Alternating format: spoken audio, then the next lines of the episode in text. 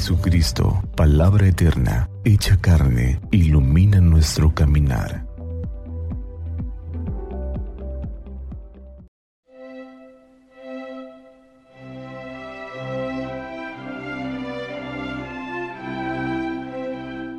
Primero de febrero, martes 4 del tiempo ordinario. Del Santo Evangelio según San Marcos, capítulo 5, versículos 21 al 43. En aquel tiempo, cuando Jesús regresó en la barca al otro lado del lago, se quedó en la orilla y ahí se le reunió mucha gente. Entonces se acercó uno de los jefes de la sinagoga llamado Jairo. Al ver a Jesús, echó a sus pies y le suplicaba con insistencia, Mi hija está agonizando ven a imponerle las manos para que se cure y viva. Jesús se fue con él y mucha gente lo seguía y lo apretujaba. Entre la gente había una mujer que padecía flujo de sangre desde hacía doce años. Había sufrido mucho a manos de los médicos y había gastado en eso toda su fortuna, pero en vez de mejorar había empeorado. Oyó hablar de Jesús, vino y se le acercó por detrás entre la gente y le tocó el manto, pensando que con solo tocarle el vestido se curaría. Inmediatamente se le secó la fuente de su hemorragia y sintió en su cuerpo que estaba curada.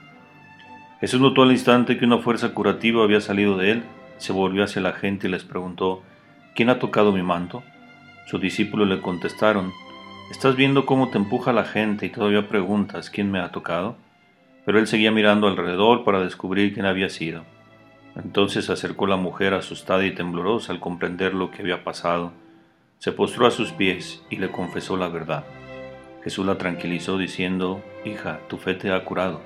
Vete en paz y queda sana de tu enfermedad. Todavía estaba hablando Jesús cuando unos criados llegaron de casa del jefe de la sinagoga para decirle a éste, Ya se murió tu hija, ¿para qué sigues molestando al maestro? Jesús alcanzó a oír lo que hablaban y le dijo al jefe de la sinagoga, No temas, basta que tengas fe. No permitió que lo acompañaran más que Pedro, Santiago y Juan, el hermano de Santiago. Al llegar a la casa del jefe de la sinagoga vio Jesús el alboroto de la gente y oyó los llantos y los alaridos que daban. Entró y les dijo, ¿qué significa tanto llanto y alboroto?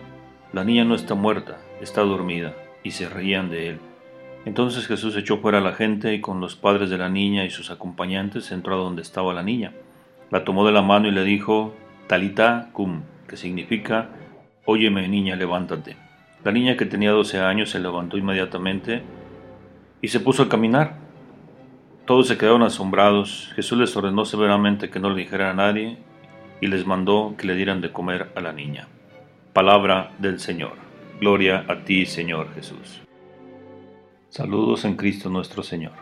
Un jefe de sinagoga no podía dirigirse a Jesús sin ser mal visto por las autoridades religiosas del pueblo y estaban al acecho de Jesús para ver cómo acababan con él. La mujer con flujo de sangre era impura, según la ley y contaminaba con su contacto, por lo que también estaba excluida de la vida social, marginada en medio del pueblo. Sin embargo, ambos pasan por encima de toda dificultad para tratar de encontrar en Jesús lo que necesitan. No había más salidas, la niña estaba agonizando, la mujer había buscado todo tipo de soluciones y remedios a esa enfermedad y solo había conseguido malgastar su fortuna, y el tiempo no ayudaba y empeoraba. Noche oscura, caminos que se cierran para ambos, y para ambos la luz a través de la sanación, el encuentro decisivo que cambia por completo la vida, transforma la hemorragia en curación y la muerte en vida.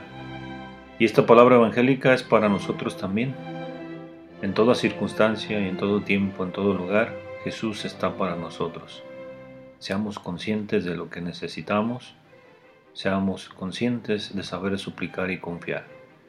Qué alegría si podemos descubrir que en Jesús nuestro caminar por la vida es siempre un proceso que nos permite ir pasando de la oscuridad a la luz, de la turbación a la serenidad, de la tristeza al gozo, del miedo a la confianza, del egoísmo a la entrega, de la muerte a la vida. Que así sea.